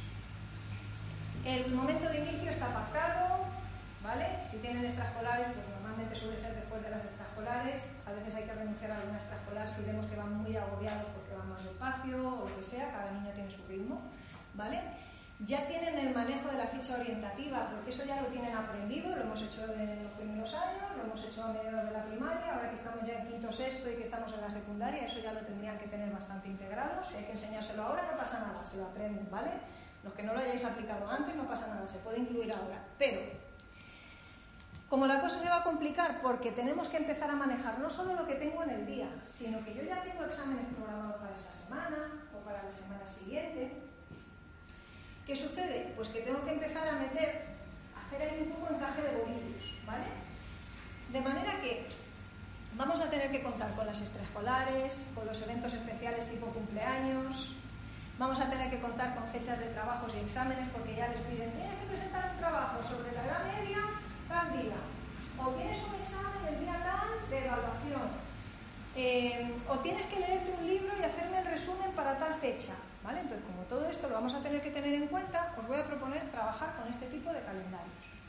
Sería muy bueno que vuestros hijos, ya desde quinto de primaria, pudieran contar con un calendario como este, que ya veis que es intemporal, es simplemente para ir rellenando, eh, bueno, el año si no queréis pues no lo ponéis, pero el mes eh, y, la semana, digamos, para que ellos puedan organizarse ahí muy fácilmente, a, vista de pájaro además lo van a ver, cuando tienen determinado examen, cuando tienen que entregar un trabajo y demás. Y eso nos va a permitir repartirnos en el día a día las tareas. ¿vale? Vamos a ver cómo se hace eso. Imaginaros que yo os digo, esto es lo que tú tienes en tu agenda de hoy. Empieza la sesión de estudio, que hemos dicho que empieza a las 5 cuando viene el voleibol. Bueno, ya el voleibol, eh, nos sentábamos a hacer la, planificación con ellos, la tarea la harán ellos, pero la planificación la hacemos con ellos. También en secundaria merece la pena planificarse con ellos, ¿vale? Mira, tienes tres ejercicios de matemáticas que son para mañana, ¿vale? Eso está claro que lo tenemos que hacer hoy. Tienes cuatro de lengua que son para el día 8. Vale, pues eso lo apuntamos, estos tres de lengua para entregar el día 8. Eso va todo al calendario mensual. Tienes que entregar este trabajo sobre el libro de lectura antes del 15 de febrero que estamos en febrero. Y eso significa que son 10 páginas el, trabajo, con lo cual tienes que ver cómo te gestionas. Te quedan 30 páginas todavía por leer de ese libro. Fijaros, ya solamente con esto, hoy yo tendría que hacer seguro tres ejercicios de matemáticas, eso segurísimo, pero los cuatro que tengo de lengua me los tendría que repartir en los días que me quedan hasta el día 8. Y las 10 hojas del trabajo de lengua, junto con las 30 páginas que me quedan por leer, lo ideal sería que me las repartiera equitativamente en los días que faltan de aquí al día de entrega. Eso significa que os vais a hinchar de hacer divisiones. ¿Vale? Entonces, imaginaos que me quedan cuatro días para terminar de leer el libro, pero tengo que hacer el trabajo. Entonces, vamos a dedicarle, por ejemplo, dos días al trabajo y dos días a terminar de leer el libro. Pues ya sé que tengo que leer 15 páginas. Es que no hay más tiempo. ¿Me seguís? Entonces, esa repartición, que se tarda a lo mejor un par de semanas en acomodar a los chavales a aprender a hacerla, pero que luego ya es algo que van a aplicar para el resto de su vida. Y les va a ser útil no solamente en el instituto, es que les va a ser útil en la universidad, les va a ser útil en sus trabajos, les va a ser útil en todos los sentidos. Para gestionar el fin de semana, por ejemplo. Entonces, si a esto le añadimos, fijaros, que el día 16 tengo un examen de naturales, que son dos temas de ejercicios, además, 20 páginas. De matemáticas el día 13, un tema, 5 páginas con 30 ejercicios. Inglés, fijaros que ya cada tarde no tengo solamente los deberes que me han pedido para mañana, es que tengo una parte de todo lo que se viene. ¿Vale? A vuestros hijos como a los míos, si les digo que tienen que estudiarse dos temas de matemáticas, se les cagan pies. Pero si les digo que esta tarde solo tienen que hacer un ejercicio de matemáticas y una carilla de matemáticas, eso es más de ¿vale? Es verdad que es una carilla de matemáticas, una de lengua y una de latín, pero como eso les obliga a cambiar de actividad cada pocos minutos, porque lo hacen con la gorra, han hecho una tarde de trabajo preventivo, digamos, de preparación para lo que se viene, han hecho sus tareas del día de mañana, pero no están en la asfixia de se me acumula el trabajo y no me ha dado tiempo y no he estudiado y ahora no sé cómo hacerlo y de dónde lo quito. Y entonces cuando los padres ven que se tienen que acostar a las 11 de la noche o a la 1 de la mañana y el sábado que vamos a ir a comer a casa de los abuelos ya no podemos ir. Esto es lo que queremos evitar. ¿vale? Las tareas no deberían ser lo que permanentemente interfiere con el día a día vuestro ni nuestro, porque tenemos que tener vida. ¿vale? Entonces, lo voy a dejar aquí, pero creo que la idea esencial sí que la captamos. O sea, Sí que insisto mucho en ese acompañamiento a medio, a medio, a media distancia, digamos. Los principios que aplicamos desde pequeños ya habéis visto que son los mismos que luego lo que hacemos de mayores, lo que vamos haciendo la adaptación. Evidentemente no hemos agotado el tema, nos hemos dedicado una hora y cuarto escasa a verlo, pero esa idea de repartir, de identificar, de poder ubicar en el calendario, creo que os va a ayudar a, tomar perspectiva, a ellos les va a ayudar también y ellos van a alucinar también de ver que pueden ir siendo bastante más autónomos de lo que incluso pensaban. Esto les ayuda, ¿sabéis a qué? muchísimo en los exámenes.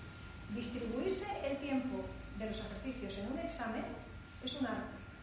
Hacer los exámenes es un arte. Cuando a mí me ponen 10 preguntas, yo puedo empezar por las de orden intermedio, seguir por las difíciles y terminar por las fáciles. Fijaros qué tontería más grande. Pues eso se aprende con este tipo de cosas. Si estamos acostumbrados a aplicarlo de lunes a viernes, cuando llega un control lo puedo hacer, incluso distinguir si puedo o no puedo responder esta pregunta en pro de poder responder las otras 10, o las otras 7, o las otras 8. ¿Vale? Entonces, ese tipo de principios que hoy simplemente lanzado como aperitivo, eh, habría que intentar irlos digiriendo poquito a poco, espero no haberos empachado. Igual os he roto un poco algunos esquemas, pero si sirve para que eso os haga tener un poquito más de margen a vosotros como padres y un poquito más de independencia a los chavales, pues muy bien está, ¿vale? Así que espero que no os vayáis peor de lo que habéis venido. eh, y me lo, no sé si me lo contaréis directamente, pero igual a Salomé sí que se lo contáis y Salomé en algún momento sí que me lo contáis ¿vale? No voy a quitar más tiempo.